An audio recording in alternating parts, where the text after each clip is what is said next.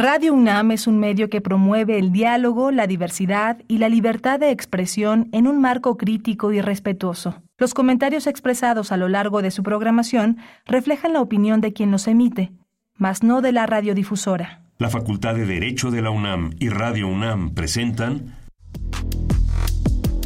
Toda sociedad requiere para su funcionamiento regirse por valores, principios, normas e instituciones. A diario escuchamos, leemos y opinamos sobre temas relacionados con la legalidad.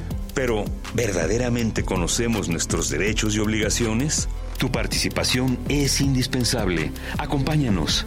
Derecho a debate. En la cultura de la legalidad participamos todos. Conduce Diego Guerrero.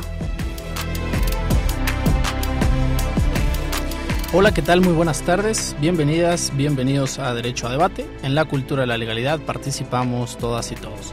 Mi nombre es Elías Hurtado y a nombre del doctor Diego Guerrero, como cada martes, les agradecemos que nos sintonicen por el 96.1 FM Radio UNAM. Por supuesto, y como cada martes nos acompaña en la conducción María José López Domínguez, alumna de nuestra Facultad de Derecho. María José, bienvenida a los micrófonos de Radio UNAM. Platícanos qué tema vamos a estar tocando y qué sabes sobre este tema. Claro que sí. Hola Elías, buenas tardes a todos y todas. Y pues el día de hoy en Derecho a Debate hablaremos sobre un tema bastante interesante y súper en tendencia, los eSports and Gaming, así como sus características y por qué considerarlos deporte. Además también traerlos a nuestro campo del derecho destacando los aspectos legales y comerciales de esta actividad que sin duda ha estado robando un amplio terreno en todos los medios habidos y por haber. Quédate con nosotros aquí en Derecho a Debate. Vamos a escuchar las voces universitarias, qué sabe nuestra comunidad sobre los aspectos legales y comerciales de los esports and gaming y regresamos a presentar a nuestros invitados. No se vayan, esto es Derecho a Debate. Las voces universitarias.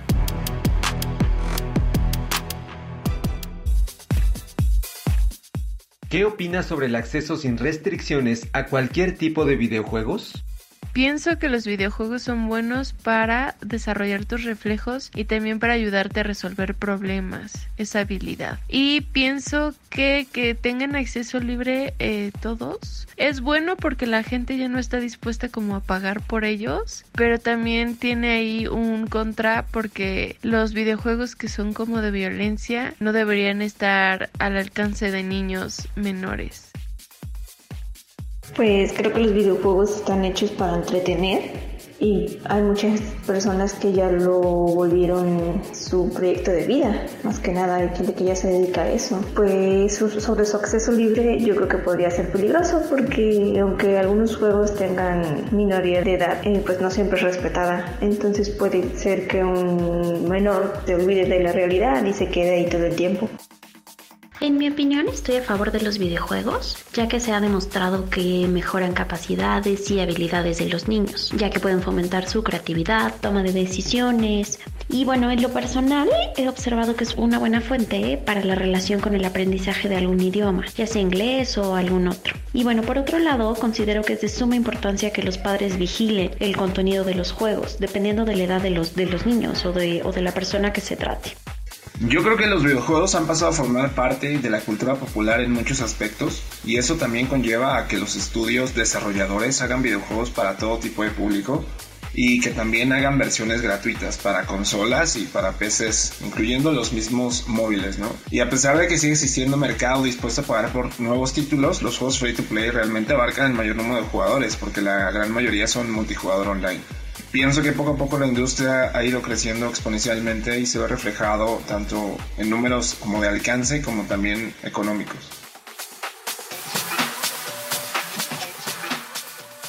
Escuchas Derecho a Debate.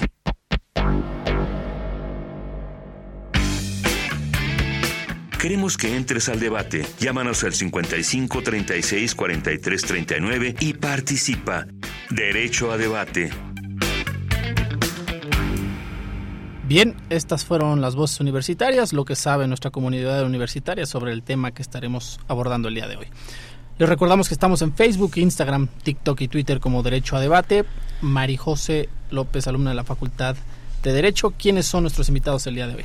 Claro que sí, el día de hoy nos acompaña Jean-Pierre Jiménez, director de innovación Media Pro y Country Manager de la Liga de Videojuegos Profesional LVP.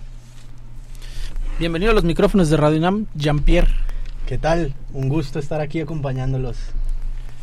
Asimismo, también nos, nos, acompaña Juan Ricardo Galicia Cárdenas, presidente de la Asociación de Abogados del Deporte de la Ciudad de México y área metropolitana. Hola, ¿qué tal? Buenas tardes. Un gusto estar una vez más en esta, en estos micrófonos, en esta cabina y siempre un gusto eh, eh, venir a colaborar con Derecho a Debate. Le damos también la bienvenida a José María Sayas Prado, socio de CEN Ferrero Asociados Sports y Entertainment México SC. Muchas gracias, Majo. Gracias, Elías, por la invitación. Eh, encantado de estar aquí con ustedes en Derecho a Debate y poder compartir un poco de lo que sabemos y compartir un poco eh, de lo que, que, también nos van a compartir aquí Jean-Pierre y, y, Ricardo. Pues bienvenidos, bienvenidas. Eh, sin duda agradecemos siempre estos espacios a Radio UNAM, la Facultad de Derecho. Diego Guerrero, muchas gracias por permitirnos tocar estos temas. Y a ver, entraríamos ya en conversación para toda la gente que nos está escuchando. Me gustaría que empezáramos y que arrancáramos desde el punto de vista del negocio y voy contigo, Jean-Pierre, para que nos expliques qué son los esports, dónde estamos parados hoy con este tema.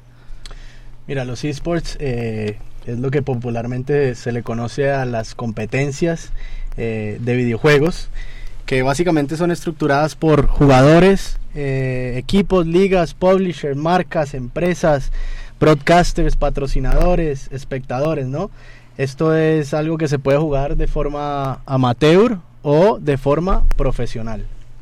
Interesante la definición de esports y más porque, a ver, escuchábamos un poco lo de las voces universitarias. Vemos el reflejo de lo que hoy piensa un estudiante, en este caso en particular de nivel licenciatura, de lo que significan los esports. Y decían, y yo recalco algo y rescato algo importantísimo, pareciera que es algo cultural, ¿no? Hoy estamos ahí. Es cultura también esto, ¿no? Es cultura.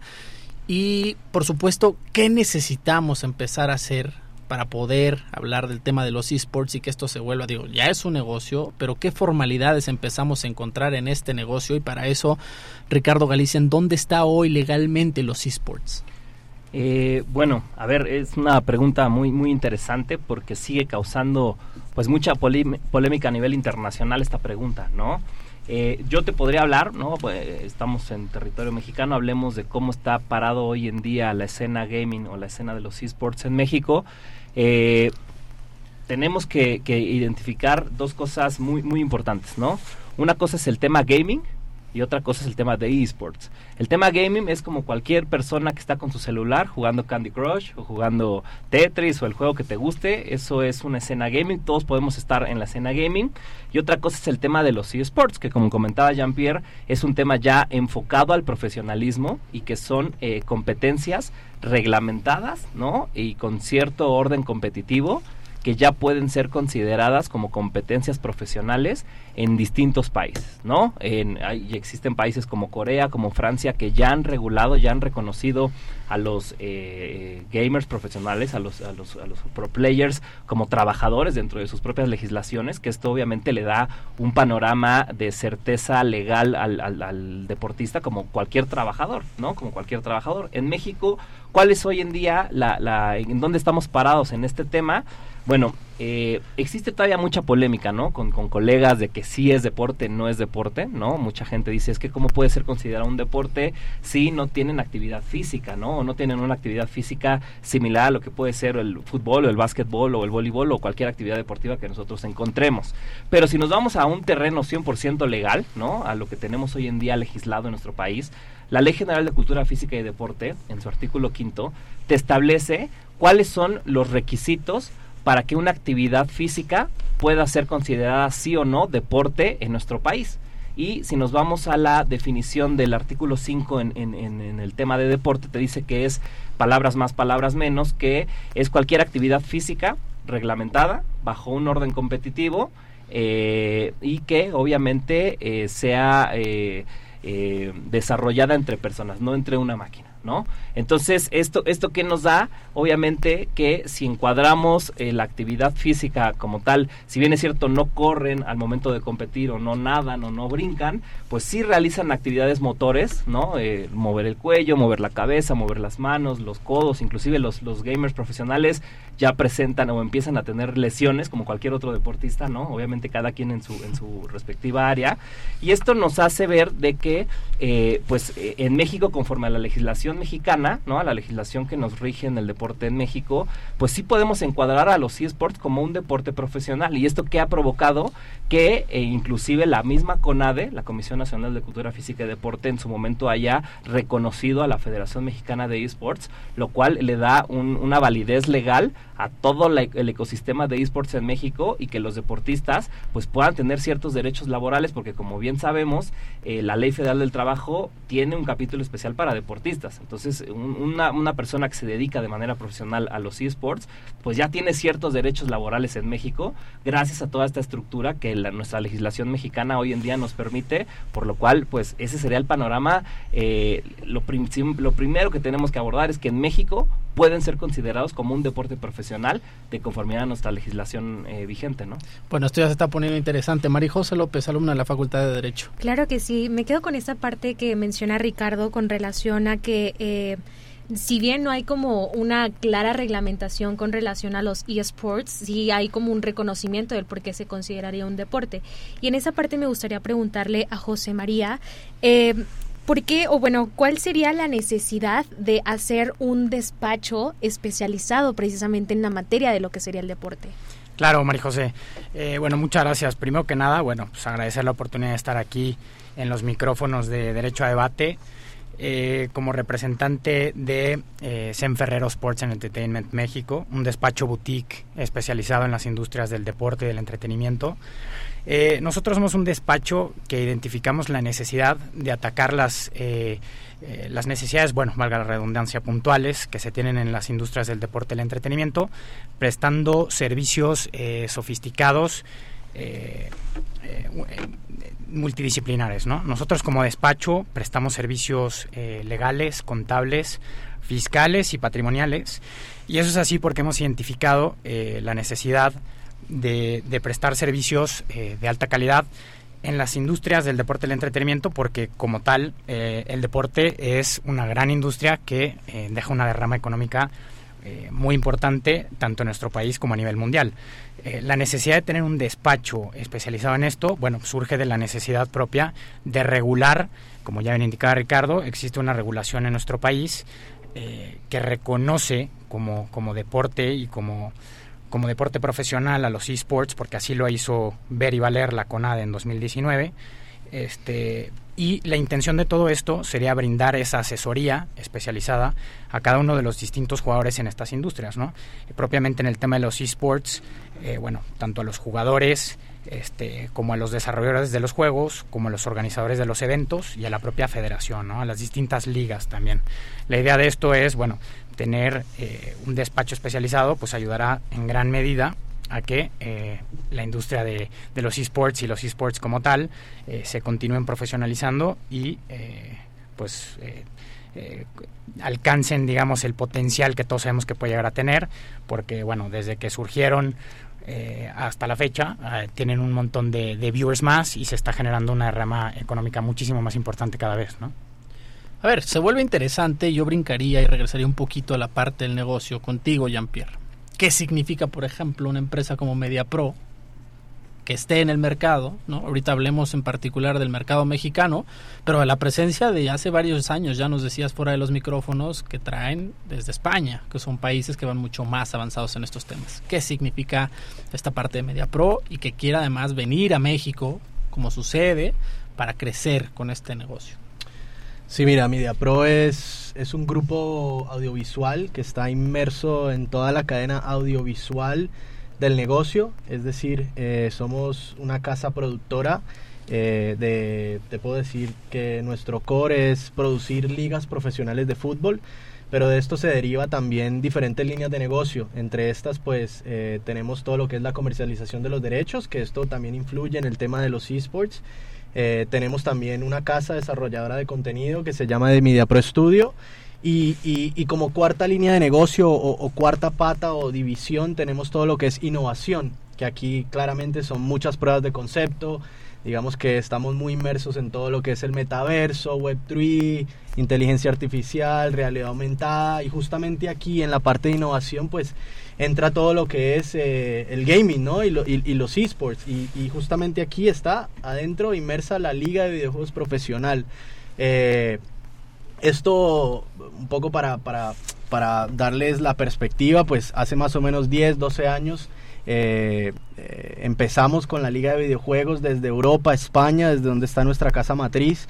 Eh, y, y, decirte 10, 12 años atrás, pues esto nos, nos entendemos un poco que pues viene desde hace muchos años, con lo cual hay una escena muy madura, muy profesional, valga la redundancia, pero una escena que comercialmente es muy saludable. ¿Por qué? Porque no hay que ir al, al, mercado a educar o a conseguir, eh, eh, digamos que partners que crean y que, y, y, que, y que apoyen eh, el movimiento, porque antes era un movimiento, era un nicho, era un ecosistema. Hoy, gracias a Dios, digamos que post pandemia es un negocio que se ha potenciado, pero que desde este lado del mundo, pues estamos todavía muy verdes, muy en pañales.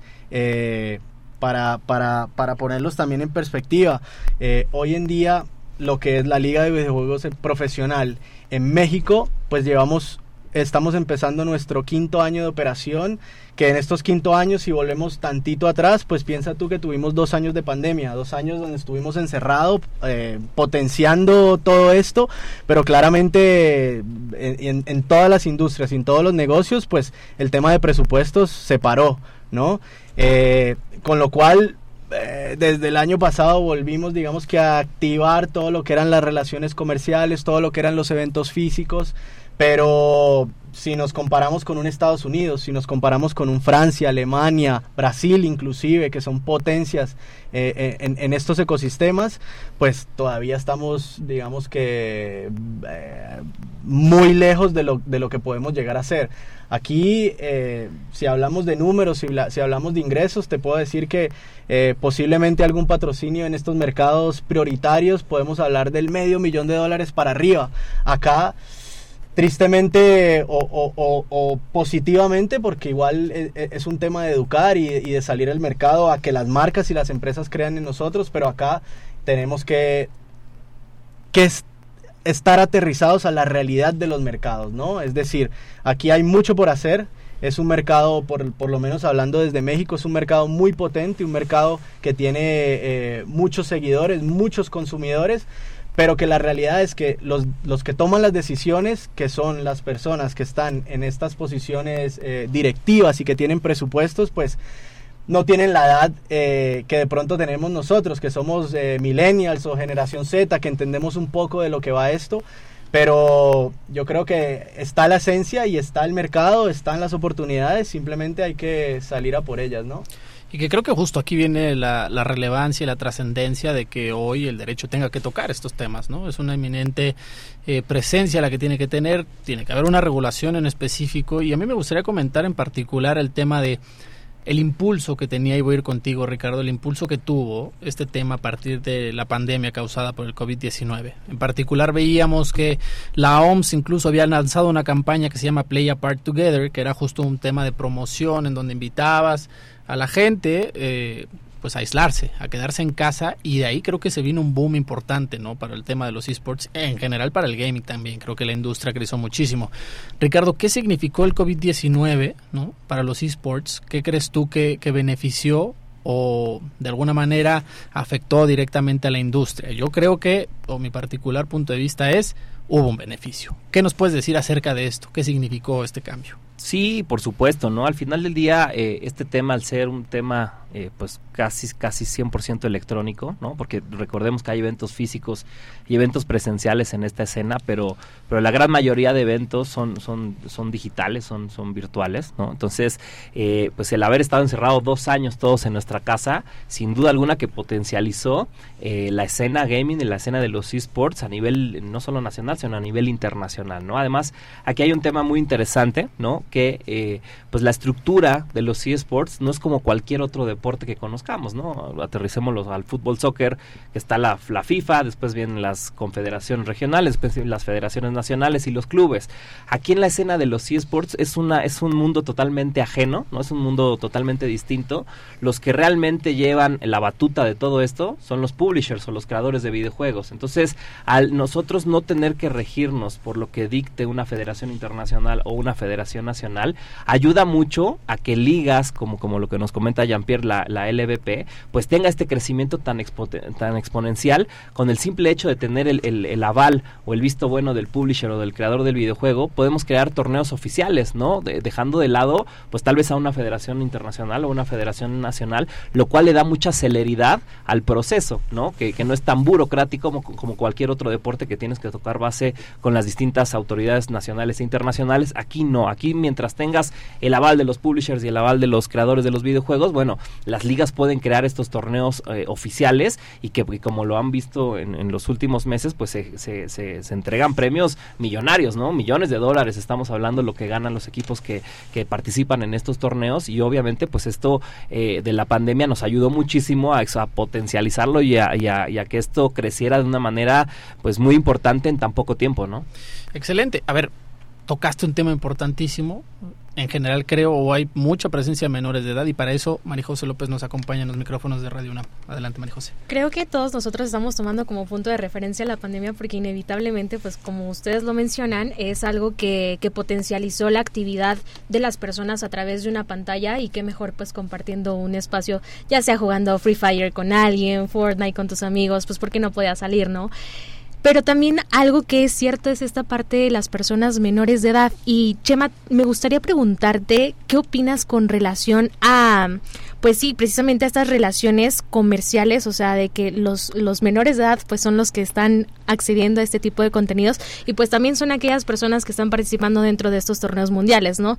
¿Qué opinas de que sean menores de edad quienes estén en este ámbito comercial?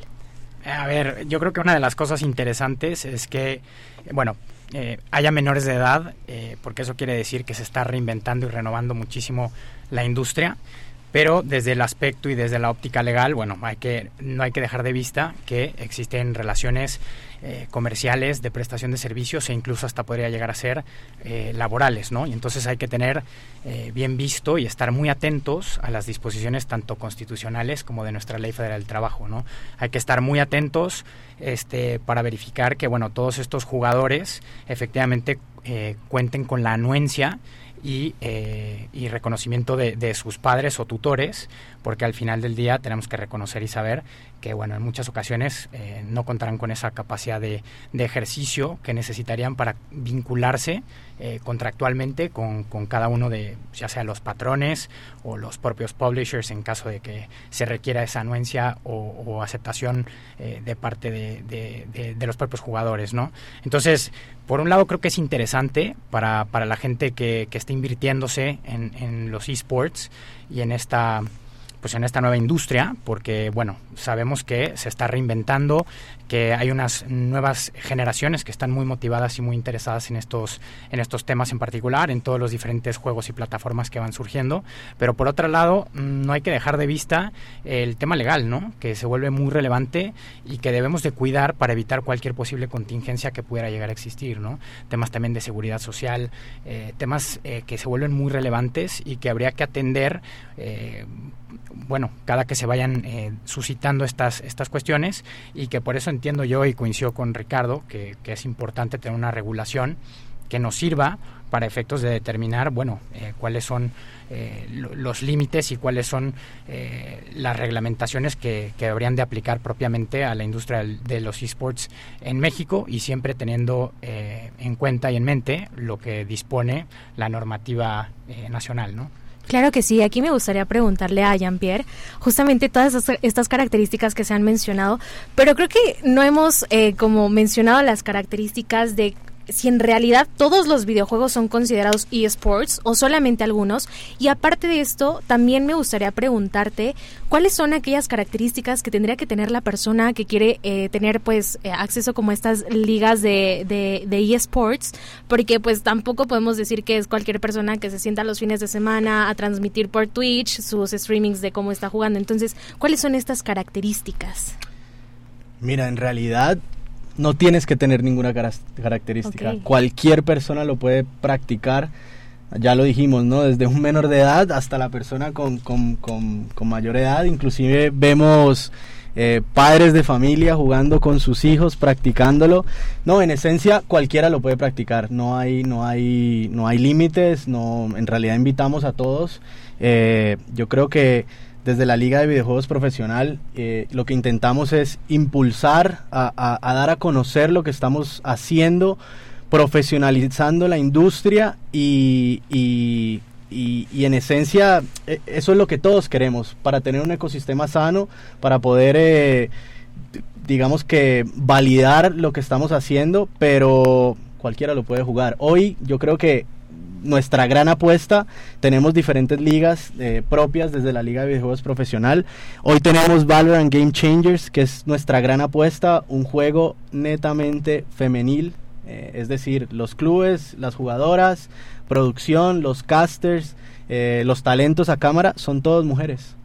Y, creo que dice mucho, ¿no? Desde la Liga de, Videojuegos Profesional tratamos de ser muy inclusivos, de, de, apostar por, digamos que, por, por todo lo que está pasando en el mundo y creo que esto es, es, es, es nuestra gran carta de presentación. Hoy eh, invitamos a todas las chicas a, a, que vengan a, a, consumir nuestros productos, a que eh, indaguen un poco más, conozcan que yo creo que es importante mencionarlo porque hoy estamos viviendo, y lo hablaba con Juan Ricardo y con gente de mi equipo, hoy vivimos un movimiento en cuanto al deporte tradicional, fútbol femenino. Hace seis meses, un año, un año y medio atrás, ninguna marca apostaba por esto, ¿no? Veíamos que eh, las mujeres comían un poco de lo que traían los hombres o empaquetaban todo para poder que las mujeres tuvieran un beneficio o condiciones Hoy no, hoy estamos viendo que las grandes empresas o las grandes marcas pues ven que hay eh, eh, la necesidad y, son, negocios, son divisiones, son movimientos muy diferentes que pues en esencia eso es lo que, lo que tratamos de transmitir desde la Liga de Videojuegos Profesional. Súper interesante, a ver, y ya estamos justo en la parte central de este tema. Ricardo, ¿qué significa o tú que tuviste oportunidad en algún momento de hacer un, gaming house, o no sé, la verdad es que corrígeme si lo estoy ocupando mal. ¿Qué significa armar, por ejemplo, un stand en donde un, gamer se sienta a jugar? Entiendo que hay ciertos requerimientos de, del lado del deportista, y llamémoslo así, porque ya eso es por lo que estamos apostando en esta conversación. El deportista necesita ciertas características qué pantallas necesitas, el internet, por ejemplo, el ancho de banda en México no es el mismo que en otros países y tú estás compitiendo contra gente de todos los países. ¿Qué significa esta parte, Ricardo?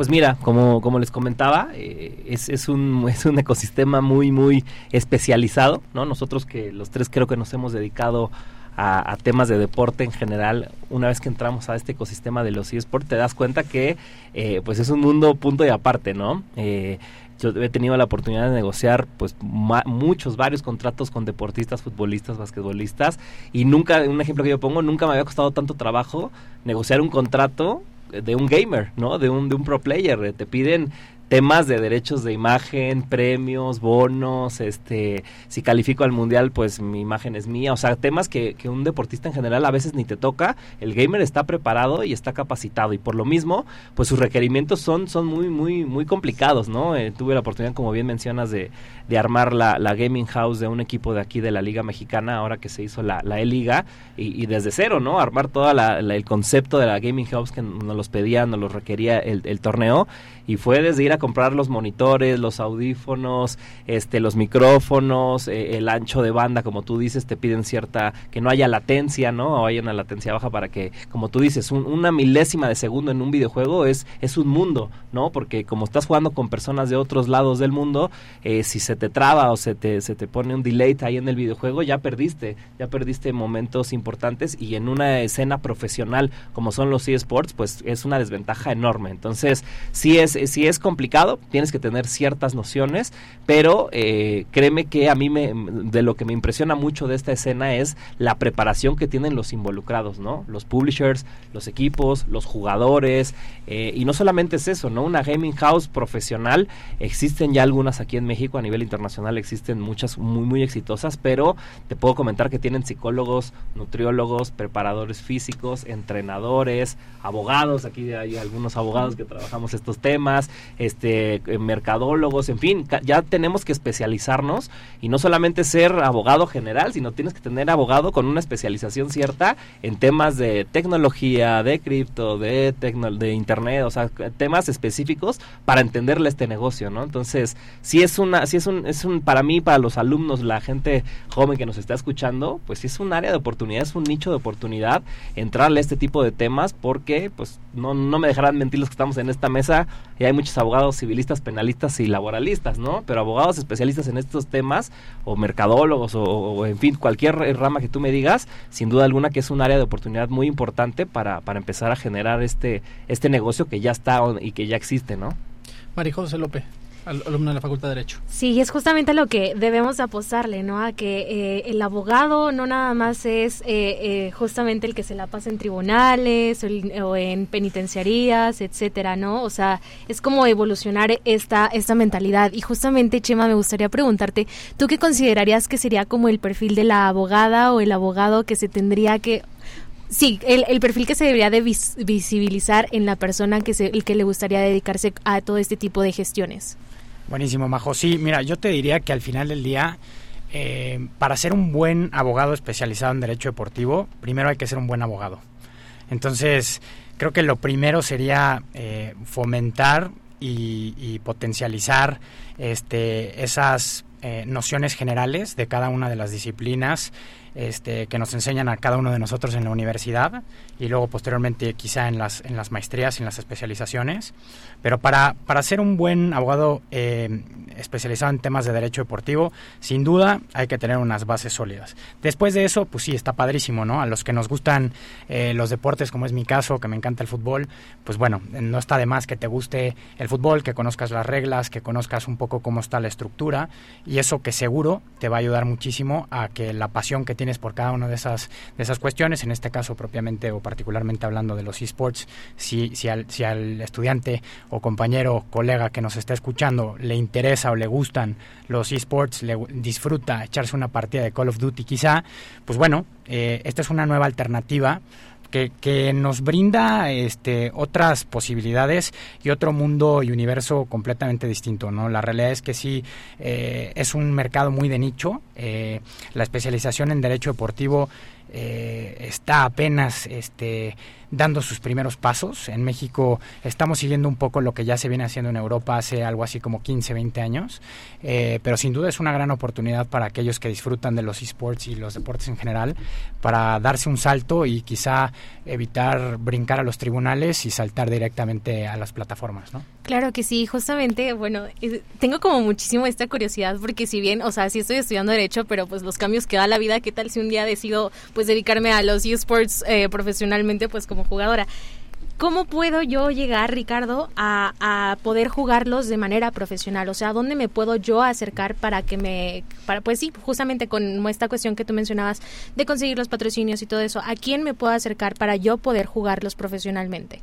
Mira, obviamente eh, lo que les comentaba al principio de esta charla, ¿no? Hay que dividir dos temas. El tema gaming, que es para todos, y no importa si eres bueno o malo, trasladándolo al deporte tradicional, pues es irte a echar una cascarita a la calle y todos podemos hacer eso, no pasa nada. Y los esports ya es una escena más profesional, más dedicada a, de verdad empezar a generar recursos para tu día a día con esta actividad, ¿no? Eh, obviamente, pues como cualquier actividad en el mundo, eh, la escena de esports pues necesitas requiere, cierto talento, ¿no? Necesitas eh, cierta preparación, eh, son jugadores que entrenan 7, 8 horas diarias, ¿no? Que tienen, te digo, toda esta preparación atrás de psicólogos, nutriólogos, entrenamiento físico, porque también tienen, si, si la, mucha gente a mí me dice, es que cómo puedes fomentar esto si, si México es campeón mundial de, obesidad y de, enfermedades crónicas en, la, en la juventud, y yo, te, yo mi respuesta es, pues yo te invito a ver un equipo profesional de esports, no hay ni una persona obesa, ¿no? Todos son em, jugadores que están en forma porque entrenan previamente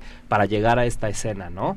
Eh, es, es, una, es, es, una pregunta muy importante porque muchos papás llegan y me preguntan eso. Oye, mi hijo de 8 años me dice que quiere ser gamer profesional, ¿no? Eh, ¿Cómo le hago? O sea, si lo saco de la escuela, no lo saco de la escuela, ¿a dónde lo llevo? Y es, es, es para un papá, me imagino que es muy choqueante eh, esta, esta decisión del hijo de, oye, papá, quiero ser jugador profesional de Fortnite, ¿no? Y ves que ya eh, en Corea y en Europa hay jugadores que ganan 2 millones de dólares al año jugando estas, estos, estos videojuegos como gamers profesionales, ¿no? Entonces, pues lo primero que nada es obviamente identificar, ¿no? Eh, bien si sí tiene talento o no tiene talento. Y, existen muchos torneos amateurs, ¿no? Sin, sin entrarle a la escena profesional. De hecho, eh, Jean-Pierre con, con, la Liga de Videojuegos Profesional tiene una plataforma que se llama Arena GG League eh, que son torneos amateurs, para que ahí se vayan eh, enfocando. Y es como cualquier otro deporte, existen visores de equipos profesionales que se meten a estos torneos amateurs para empezar a detectar el talento, ¿no? Y si ven que un niño de 8, 10, 12 años tiene talento, seguramente lo van a llamar para que haga pruebas y, se pruebe en su equipo profesional y de ahí empieza una carrera. Pero lo primero y el primer consejo es, pues obviamente nunca descuidar la escuela, creo que ese es el primer consejo que, que yo daría aquí particularmente, y después ir canalizándolo en qué tanto talento tenga y conforme lo vayan buscando los equipos profesionales, ir viendo en qué medida, pues sí y cuándo no, ¿no? Es como los futbolistas. De las fuerzas básicas del 100% de jugadores llega al 1 o 2% de jugadores a profesional y los demás no. En esta escena es totalmente igual, entonces creo que tenemos que ir viendo eh, qué tanto es el talento y qué oportunidades va teniendo el chico, ¿no?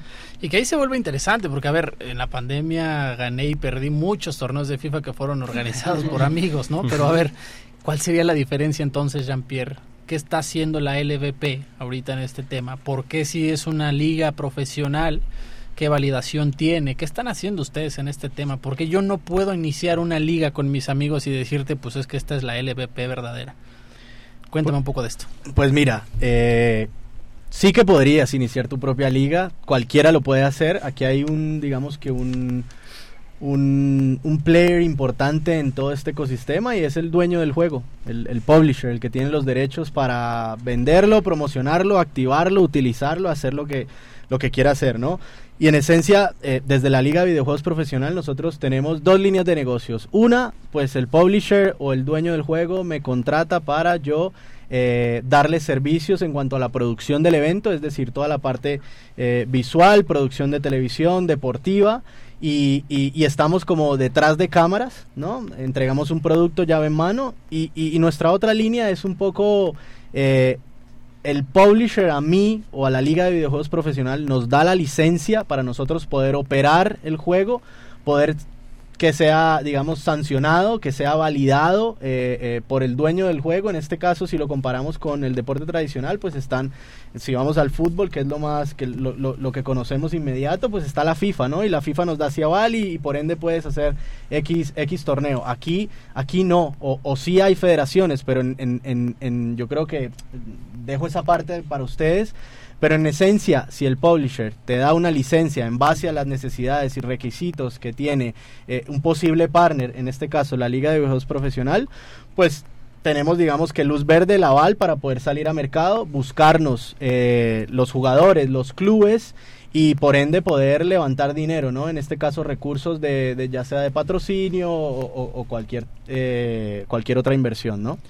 a ver, se vuelve interesante y quiero sumar aquí el comentario de, de lo que leía qué está sucediendo. Un niño de 16 años que jugó en el Arthur Ashe Stadium del US Open, ¿no? el famoso US Open, el campeonato mundial de Fortnite y que se lleva 3 millones de dólares. Este es un premio más grande de lo que se lleva Novak Djokovic, por ejemplo, por alzar un trofeo como Wimbledon.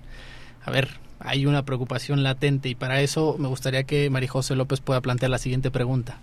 Claro que sí, justamente, o sea, vemos como la parte en que pues obviamente es una actividad con la que se lucra, porque hay dinero de por medio inevitablemente. Entonces, me gustaría preguntarte, Chema, ¿cuáles son los contratos que se relacionan referentes a un deportista? Sí, bueno, yo creo que hay eh, diferentes tipos de, contratos y bueno, eh, incluso muchos de ellos serían atípicos, ¿no? En algunas de las ocasiones. Pero bueno, eh, algunos de los contratos principales podrían ser contratos deportivos de trabajo, contratos de trabajo lisos y llanos, contratos de prestación de servicios, contratos de, de sponsorship, eh, y, contratos de, participación, ¿no? O sea, yo creo que hay distintos contratos que podrían llegar a, aplicar en este caso puntual y, yo creo que los labels o los nombres que le podamos llegar a poner a un contrato o un convenio o un instrumento jurídico en particular sería lo de menos. Al final del día entiendo yo que, que bueno, eh, las partes pueden ponerse de acuerdo en los términos y condiciones que habrían de regular una u otra relación en particular y, y pues bueno, el nombre termina siendo lo de menos, ¿no? Pero estos serían algunos de los, de los principales regresaría un poquito de cara al negocio, Ricardo, Jean-Pierre, a preguntarles, cómo empiezas a monetizar. Es decir, a ver, yo juego en la LVP, mi equipo juega en la LVP, yo invito a mis amigos, hay una selección, me tiene que invitar, es por invitación, eh, puedo aplicar directamente, ¿no? Un poco cómo, cómo funciona esta parte.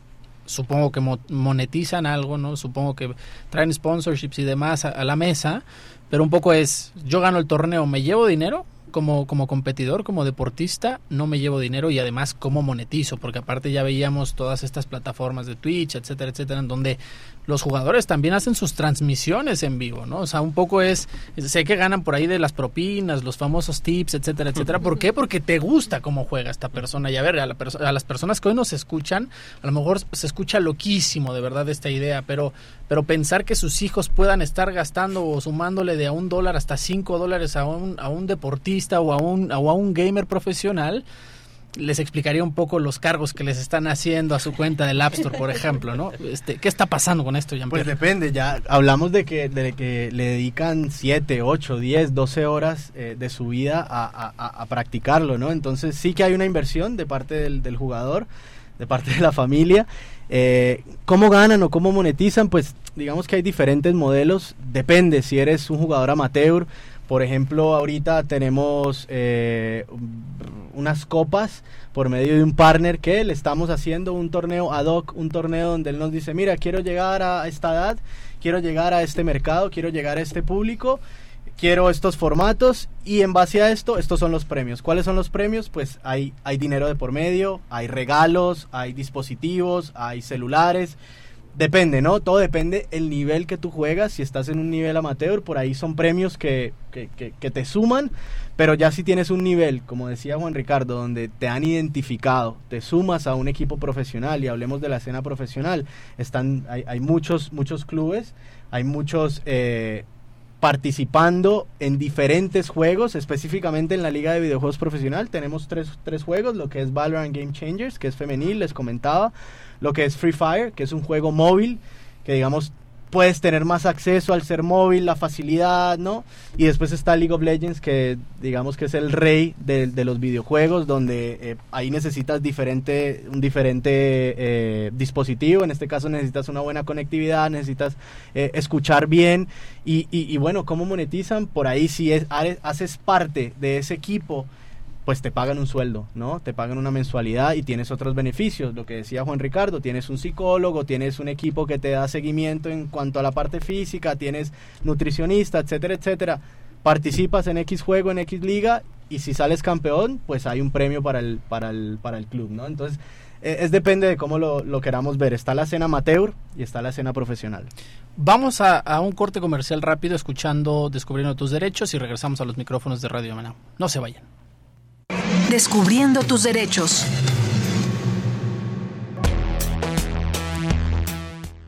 Derecho a la tutela jurisdiccional efectiva es un derecho fundamental que el Estado debe otorgar para que toda persona tenga acceso a la justicia mediante el cumplimiento de las garantías legales en un proceso jurídico. De esta forma, el Estado brinda tutela a una persona para revisar que cualquier proceso, sea demandante o demandado, se lleve conforme a la ley.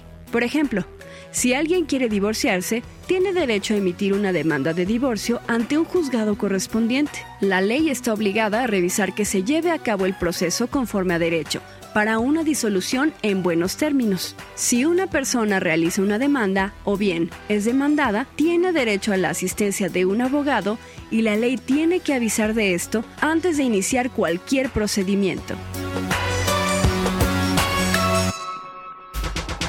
Síguenos en Instagram, Facebook y Twitter como Derecho a Debate. La última y nos vamos. Bien, esto fue Descubriendo tus derechos. Estamos en Derecho a Debate, hablando de los aspectos legales y comerciales en los esports and gaming. Estamos en Facebook, Instagram, TikTok y Twitter como Derecho a Debate. Entramos al cierre, tristemente, con la última y nos vamos. Mari José López, algo que quieras traer a la mesa para preguntarle a nuestros invitados del día de hoy. Claro que sí. Justamente es para ti, Chema, otra vez, en donde me gustaría preguntarte el deporte, bueno, el derecho deportivo, si es que lo podemos llamar de esa manera, es, es algo muy alejado a la, al, pues a la cuestión del derecho que conocemos o tiene alguna relación o de qué manera se relaciona o de qué manera se sirve de otras partes. Sí, bueno, el derecho deportivo hay que entenderlo eh, desde su concepción, ¿no? La ley esportiva eh, que surge eh, principal y propiamente de los criterios jurisprudenciales que emitía en su momento el Tribunal Arbitral del Deporte, ¿no? pero sí es cierto que mucha gente entra en esa en ese debate o en esa disyuntiva para determinar si es que el derecho deportivo verdaderamente debe de entenderse como una rama del derecho aparte o propia, ¿no? El derecho deportivo no deja de ser pues un derecho muy eh, sui generis, pero que, que, aglomera y agrupa el resto de las disciplinas, ¿no? Un abogado especialista o especializado en derecho deportivo, y por eso era un poco lo de lo que les comentaba en mi intervención anterior, pues un, abogado especializado en derecho deportivo eh, debe de ser pues si no experto, debe de conocer muy bien temas eh, mercantiles, temas civiles, temas penales, temas laborales. Sin lugar a duda, el derecho deportivo eh, aglomera y agrupa todas estas eh, distintas disciplinas. Y la realidad de las cosas es que aunque quisiéramos ahorita entrar en ese debate, sería muy complejo porque pues los doctrinarios desde hace muchos, muchos años este, han defendido la postura del derecho deportivo como una eh, disciplina independiente y aparte del resto y hay muchos otros que dicen que, que, no lo es como tal, ¿no? Entonces yo creo que pues es una discusión nugatoria, creo que no llegaríamos a ningún lugar, creo que al final del día debemos de, de entender que pues es una disciplina que se que se eh, compone o conforma de muchas otras disciplinas o de la totalidad de la, del resto de las disciplinas de, del derecho, ¿no? ¿Qué retos encontrábamos, Ricardo? A ver, cuando tú te, sentabas y platicabas este, en otra etapa que tú, tú pasabas como abogado especializado en derecho deportivo, ¿qué retos encontraste en la industria de los esports y del gaming? Tú me decías, oye, era, era difícil tener que cerrar un contrato de estos, este, me senté con futbolistas que decíamos, tiene su grado de complejidad, pero de repente sentarte con un niño de 16 años y tratar de entenderle también al negocio se vuelve complejo y como abogados hoy estamos obligados a pensar un poco fuera de la caja, ¿no? Ya no podemos ser estos abogados cuadrados y centrados de que esto es un contrato, no, a ver, entendamos el negocio y a partir de entender el negocio podamos satisfacer un poco las necesidades de nuestros deportistas, de nuestro cliente como tal. Entonces, ¿qué retos encontraste tú desde el punto de vista legal, desde el punto de vista de los abogados, cuando entraste al mundo de los esports, a diferencia de otras industrias en, general? Pues mira, lo primero, como te comentaba o les comentaba a todos, eh, entender la escena, ¿no? Eh, eh, si bien es cierto, puede ser catalogado como un deporte, por lo menos acá en México y en Corea y en otros países, pero la estructura es muy diferente a la de un deporte tradicional, es muy diferente. Entonces, primero que nada, entender esa estructura. Después, entender a los distintos actores. Los actores son, eh, pues, muy distintos al deporte tradicional, lo que les comentaba ahorita, los publishers, ¿no? Hacer un contrato de un publisher por primera vez, créeme que es de lo más complicado del mundo, ¿no? Por ejemplo, pongo un ejemplo, hay publishers que tienen su sede en Singapur y te piden cuestiones de legislación en Singapur, imagínate. Entonces, eh, para nosotros como abogados es primero entender bien eh, la estructura, cuáles son los conceptos, cuáles son las palabras específicas en esta escena, porque tenemos ciertas problemáticas, ¿no? ¿Cuáles son los problemas legales que vemos en estos temas, temas de dopaje, de doxing, ¿no? ya, ya empezamos a escuchar situaciones que los, los gamers se dopan, ¿no? Con,